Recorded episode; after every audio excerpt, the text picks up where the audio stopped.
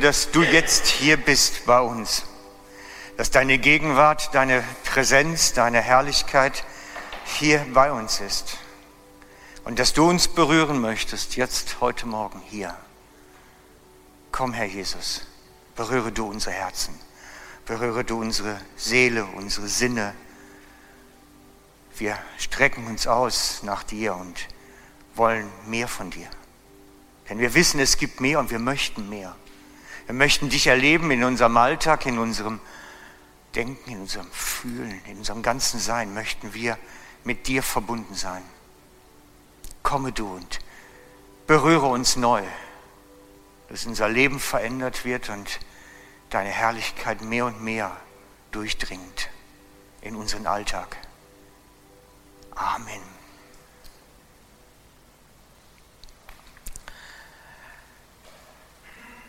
Wir sind im Moment in einer Predigtserie unterwegs, so eine ganz kleine. Zwangsläufig alle zwei Wochen erzähle ich zu dem Thema etwas. Es geht im Kern um einen, einen Satz aus dem 1. Samuel 3, wo geschrieben steht, Herr Rede, dein Knecht hört. Herr Rede, dein Knecht hört.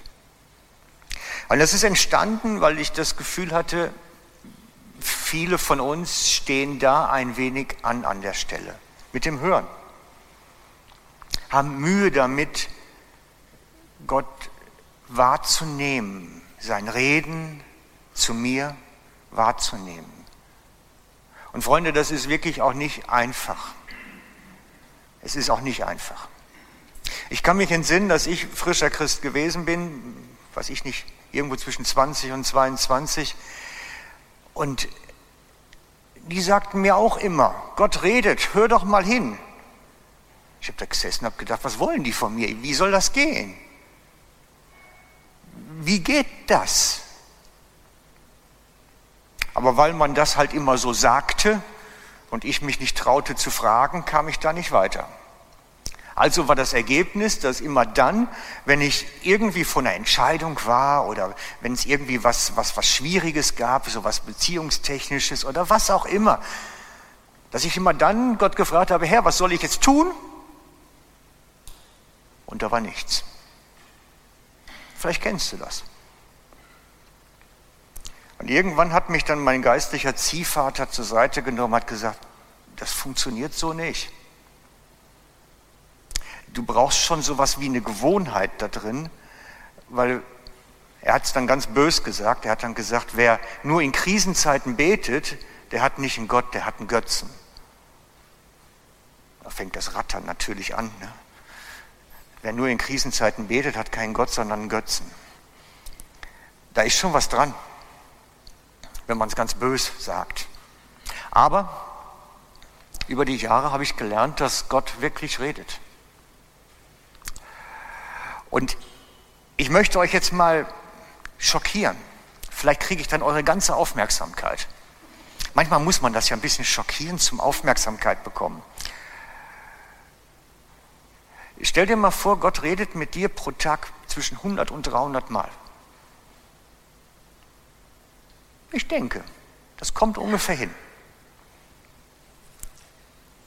Und alle sagen, oh, geht doch gar nicht. Nein, Gott redet relativ viel mit dir. Gott redet relativ viel. Nur wir sind es nicht gewohnt hinzuhören. Das Problem liegt nicht bei ihm.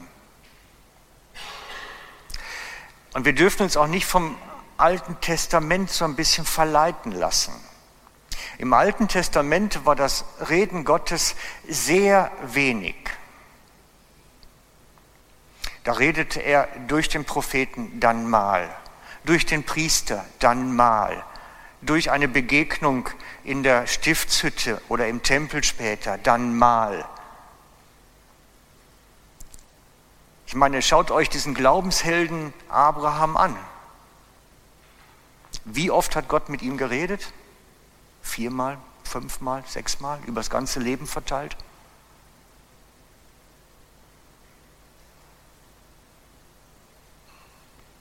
Aber dadurch, dass der Heilige Geist ausgegossen ist in uns, ist die Kommunikation nicht blockiert. Dadurch, dass Jesus für uns gestorben ist, ist die Kommunikation nicht blockiert, sondern Gott kann ungehindert, regelmäßig, immer wieder mit uns reden. Wenn wir ein waches Ohr haben, wache Sinne haben und das wirklich auf der Rechnung haben. Und in dieser ganzen Predigtserie jetzt, die wir machen, so die nächsten Male, möchte ich euch wirklich ein Stück sensibilisieren für das, was eigentlich möglich wäre. Was eigentlich am Potenzial da drin steckt. Weil ich glaube, die Gewohnheit im Hören und Umsetzen macht nachher den ganz großen Unterschied für uns im Alltag. Wenn wir gelernt haben, wach zu sein. Auch im Alltagsgeschehen, im Beruf, in der Familie, wenn die drei Kinder zu Hause schreien und sich zanken, wenn ich dann noch Gott hören kann. Das wäre doch cool. Wir brauchen dafür nicht ein Gebetskämmerlein, weil Gott in uns ist und in uns redet, wenn wir wachsam sind und es wahrnehmen. Darum geht es in diesem Teil, den ich mit euch im Moment mache. Euch den nächsten Step weiterbringen im Auf Gott hören. Euch mitzunehmen in etwas Neues, entdecken.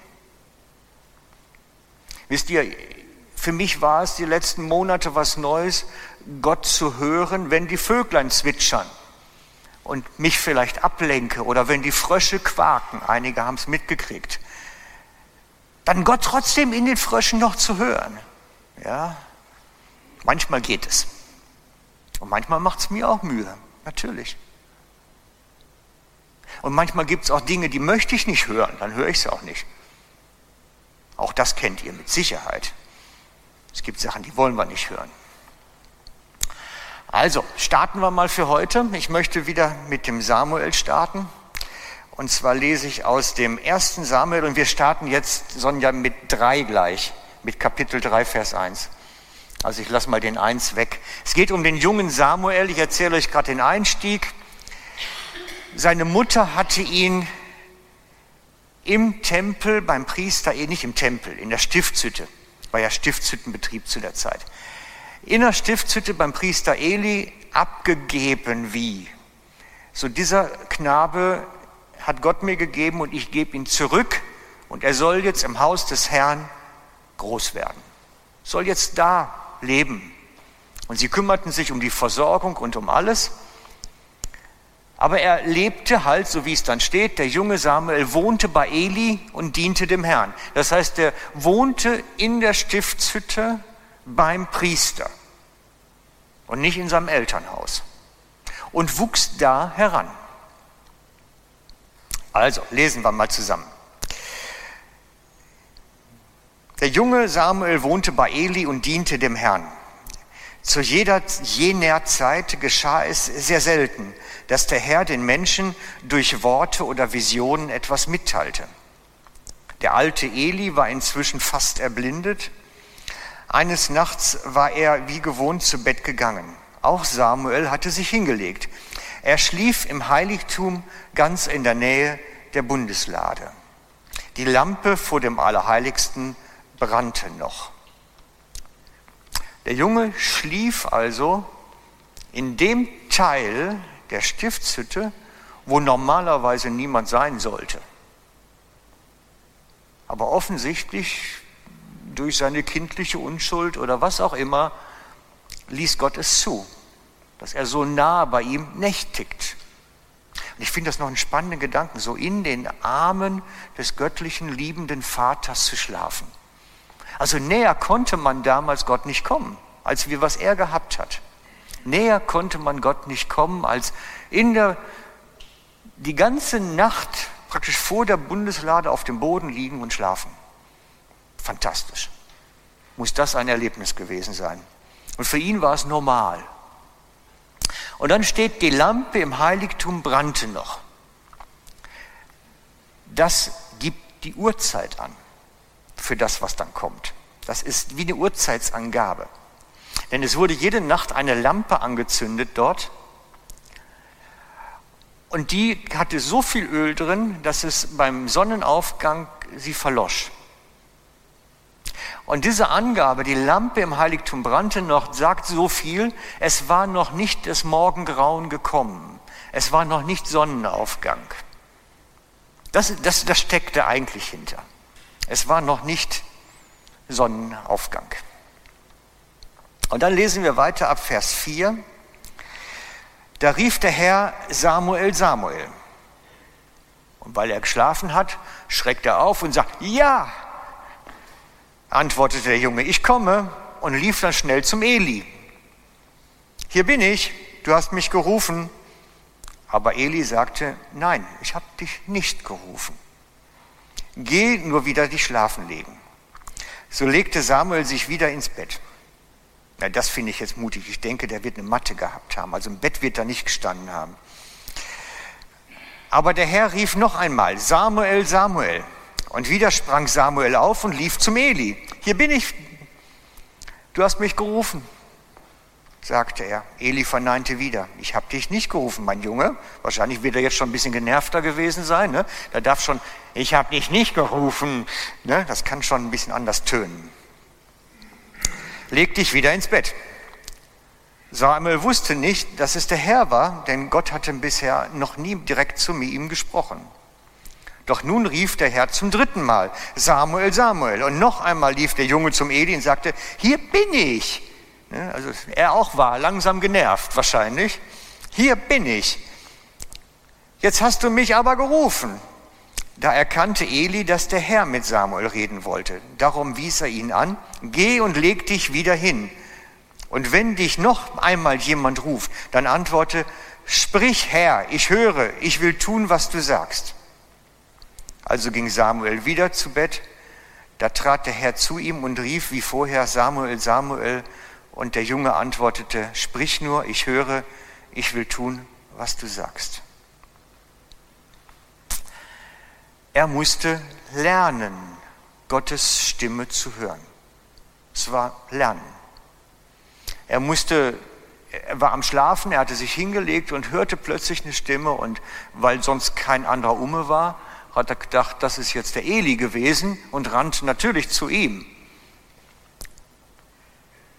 Bis er dann merkte, es ist eigentlich Gott, der mit ihm redet, der zu ihm redet. Und ich habe mich für heute gefragt, warum redet Gott überhaupt mit uns, mit dem Samuel? Warum redet er überhaupt?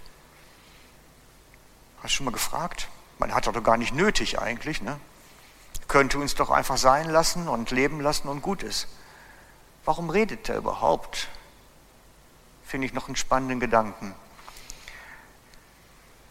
Ich glaube, Gott redet mit uns, weil er Sehnsucht nach dem Menschen hat. Ich glaube, Gott redet mit uns, weil er Sehnsucht nach dem Menschen hat.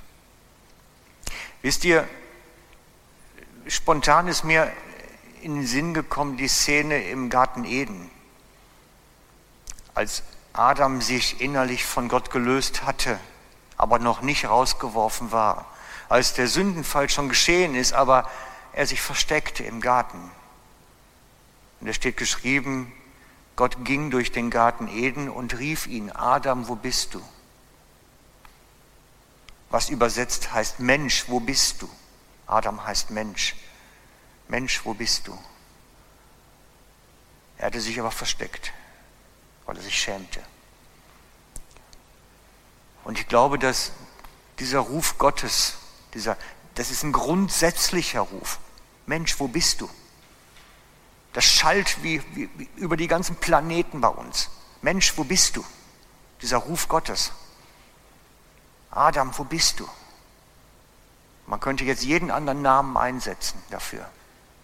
Wo bist du? Wo bist du? Weil Gott Sehnsucht hat, Beziehung zu haben zu seinem Geschöpf. Gott hat Sehnsucht nach Beziehung. Und dieser Rauswurf aus dem Paradies damals hat ihn wahrscheinlich mehr oder zumindest genauso viel geschmerzt wie den Menschen. Weil er hatte jetzt den Mensch nicht mehr da, wo er eigentlich hingehörte, in seiner Nähe. Und so ist dieser Ruf bis heute, Mensch, wo bist du? Und durch den Heiligen Geist ist es heute möglich, dass Gott wieder Beziehung hat zu uns, dass Beziehung wiederhergestellt ist. Durch das, was Jesus am Kreuz getan hat, ist diese, diese Trennung, diese Grundtrennung, die dazwischen stand, zerbrochen, die Brücke errichtet. Und die Beziehung ist möglich. Und so ruft Gott heute wieder, Mensch, wo bist du? Und will Beziehung aufnehmen. Er will den Kontakt aufnehmen und möchte Zeit mit uns verbringen, Leben teilen. Gott redet, weil er die Beziehung sucht. Er möchte eine intensive, gute Beziehung zu uns haben. Deswegen redet er. Wegen dieser Sehnsucht. Natürlich redet Gott vielfältig. Er redet durch die Natur, er redet durch die Bibel und durch andere Schriften, er redet durch die Geschwister. Es gibt so viele Kanäle, über die Gott sich mitteilen kann. Der direkteste Kanal ist der Heilige Geist in uns. Der direkteste Kanal ist der Heilige Geist in uns. Weil da geht es über das Hören hinaus ins Spüren hinein. Ich spüre ihn. Und die das entdeckt haben für sich, diesen Gott, der die Beziehung sucht, versuchen das anderen Menschen weiterzugeben. Man nennt das eigentlich Evangelisation. Den Menschen zuzurufen, wo bist du? Gott sucht dich.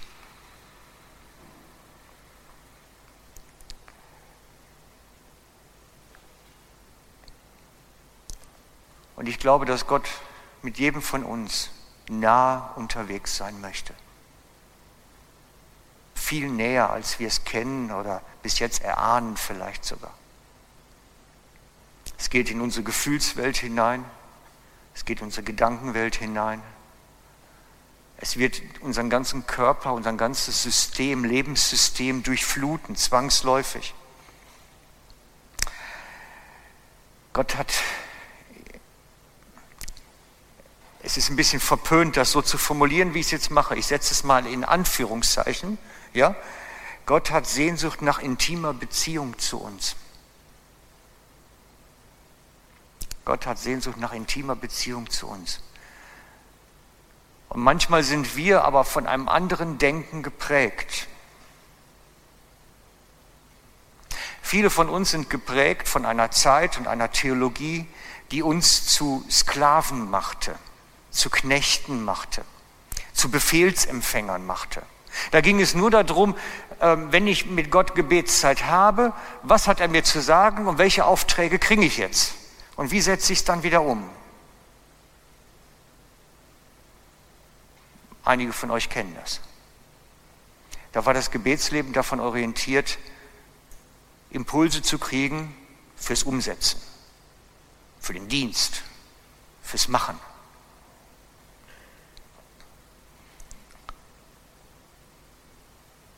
Und das hängt mit unserer eigenen Geschichte zusammen.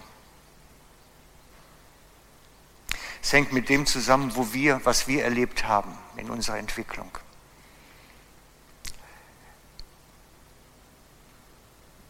Wisst ihr, wenn ich sage, Gott hat Sehnsucht nach naher, intimer Beziehung, hat das nichts mit diesem knechtischen Denken zu tun wo es darum geht, dass wir ableisten und abarbeiten und Dienste machen. Sondern Gott sehnt sich danach, dich einfach mal vielleicht in die Arme zu schließen. Dich mit seiner Wärme und Liebe zu erfüllen. Einfach dir was Gutes zu tun. Und ich habe ein bisschen heute Morgen darüber studiert, so beim Vorbereiten noch, ähm, wo, womit hängt das zusammen eigentlich, dass wir oftmals so ein, so ein anderes Bild haben. Und wisst ihr, was, was der Heilige Geist mir heute Morgen dazu gesagt hat? Das hat mit unserer Vaterbild zu tun, mit unserer Vaterschaft, was wir geprägt sind.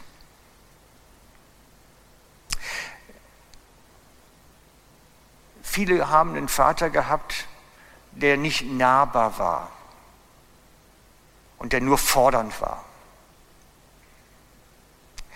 Ich mache jetzt keine, also hebt jetzt nicht eure Hände, wenn ich jetzt Fragen stelle, aber hat dein Vater mit dir mal auf dem Sofa gesessen und gekuschelt? Es sind wenige, die das erlebt haben. Oder die Jungen sagen dazu, oder hat dein Vater mit dir mal einfach abgehangen? Abhängen tut ihr heute, ne? Oder chillen, chillen mit Jesus, wäre cool.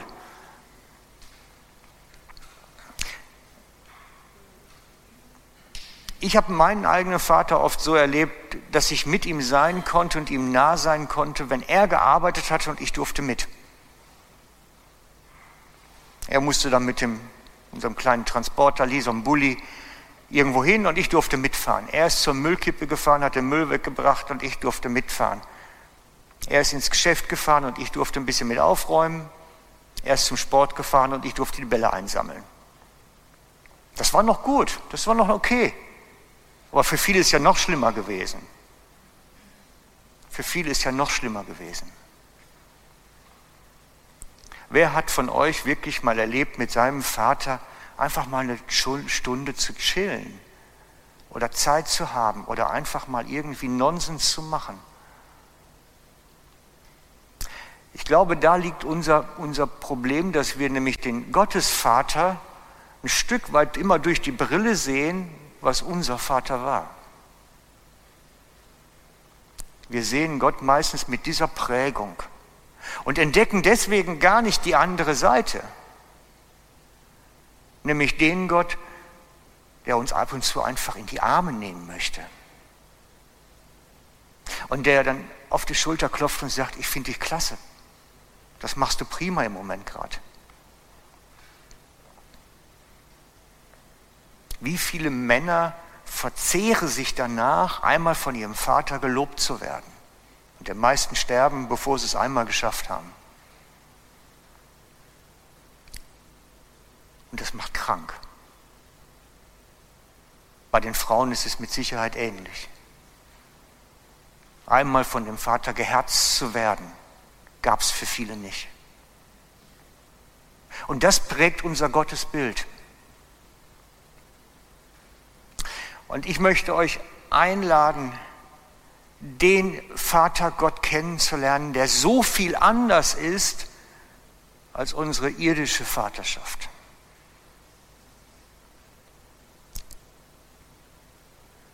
Wo dann die Gebetszeit nicht mehr aus Worten besteht, die wir runterleiern, sondern wo wir einfach mit Gott sein können, chillen können. Hast du schon mal dich aufs Sofa gesetzt, Gott nichts gesagt, sondern einfach Zeit mit ihm verbracht? Das wäre doch Kunst. Lass uns doch mal das lernen. Das, was unser Vater nie gegeben hat, bei Gott bekommen.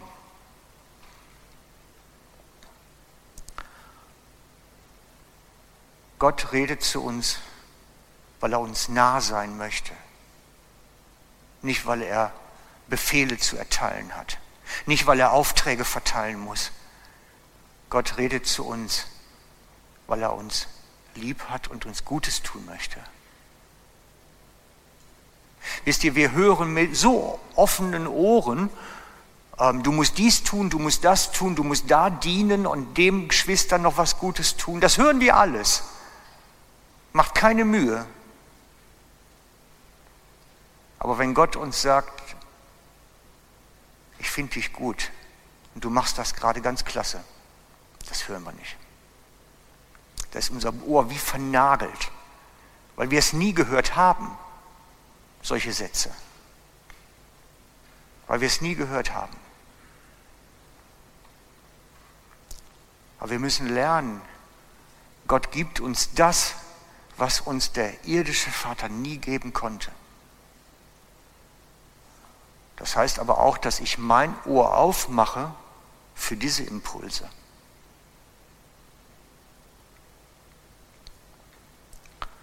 Gott möchte dir das Ohr öffnen und dich mitnehmen auf einer Reise zu entdecken, dass er so viel anders ist, als dein natürlicher Vater gewesen ist. Und er möchte dir die Dinge zusprechen über deinem Leben, die du von deinem Vater nie gehört hast.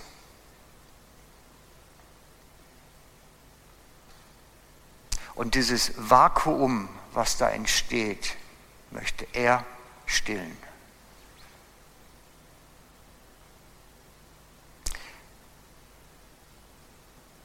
Ich meine, die meisten von uns sind in meinem Alter oder ein bisschen drunter, ein bisschen drüber. Wir würden alle nicht sagen, wir sind tolle Väter. Keiner würde sich auf die Schulter klopfen und sagen, hey, ich bin klasse Kerl, das habe ich gut gemacht. Nein, weil wir wissen alle unsere Mängel, wissen alles das, was wir nicht hingekriegt haben.